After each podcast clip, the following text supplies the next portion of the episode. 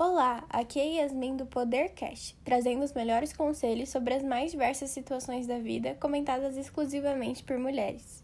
No primeiro caso de hoje, nós temos a Débora, de 37 anos, falando da Grande São Paulo, de um episódio que aconteceu na escola em que ela é diretora. E ela diz o seguinte: Uns dias atrás, a mãe de um aluno nosso chegou na direção acompanhada de seu marido, relatando que viu um de nossos professores de mãos dadas com outro homem na rua. Como sempre faço, ouvi tudo que a mãe tinha a dizer para poder dar o meu parecer depois. Ela começou falando de maneira calma, mas antes de terminar de falar, já estava elevando o tom de voz dizendo que aquilo poderia influenciar negativamente o filho dela e que a escola deveria tomar uma providência, pois era inaceitável. Depois de ouvir tudo que ela tinha para falar, comecei a explicar o que eu achava da situação, me sentindo direito, pois da mesma forma que ela estava trazendo um caso externo para a escola, eu poderia opinar como mulher e mãe, não somente como diretora. Disse que a vida pessoal do nosso corpo docente não cabe à escola resolver. É importante desassociar as particularidades da vida profissional. Ressaltei que sexualidade não é uma opção. O desejo por pessoas do mesmo ou de diferentes gêneros é natural, e que não só o filho dela, mas todos os nossos alunos teriam contato com pessoas diferentes dentro ou fora da escola. Nos próximos casos de hoje, nós temos três convidadas especiais, começando pela Alicia. Olá, Alicia, tudo bem?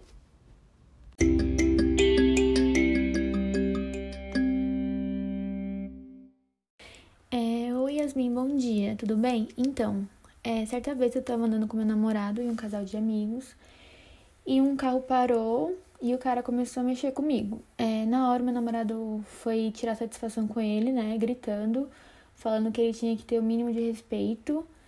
E eu me lembro que foi tudo muito rápido, assim, a situação. E aí, quando eu me dei conta, assim, tipo, que o cara mexeu comigo, ele já tinha ido embora, sabe? Já tinha acelerado o carro e não tava nem aí pra nada. E, cara, eu me senti muito indefesa nesse momento, sabe?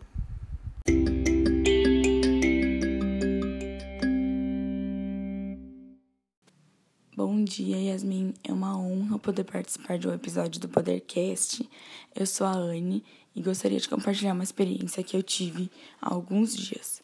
Eu moro numa rua pouco movimentada e com poucos moradores, e durante uma madrugada da semana passada, nós começamos a ouvir alguns gritos né? E o que nos levou a crer que estava ocorrendo algum caso de violência doméstica. Então, nós nos unimos como vizinhos e decidimos que a melhor solução, a melhor forma de intervir nesse caso seria acionando a polícia. Então, assim nós fizemos, acionamos a polícia, que chegou de forma bem rápida e conseguiu fazer o flagrante na situação, é, levar o agressor preso e fazer os primeiros socorros à vítima.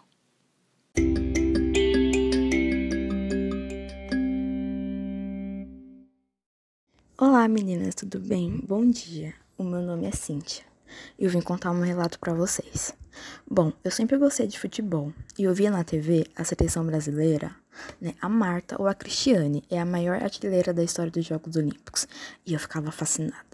Conversando sobre isso com algumas amigas, decidimos fazer um time de futebol com as meninas aqui do bairro mesmo. E conversando com a minha mãe, né, e meu namorado, eles sempre me julgavam por dizerem que era coisa de homem e que eu podia ficar mal falada aqui do bairro, né?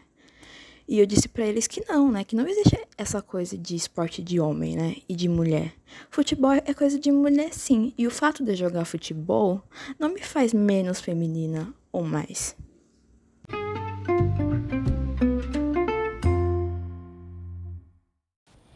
E aí, pessoal, o que vocês acharam das nossas quatro histórias de hoje?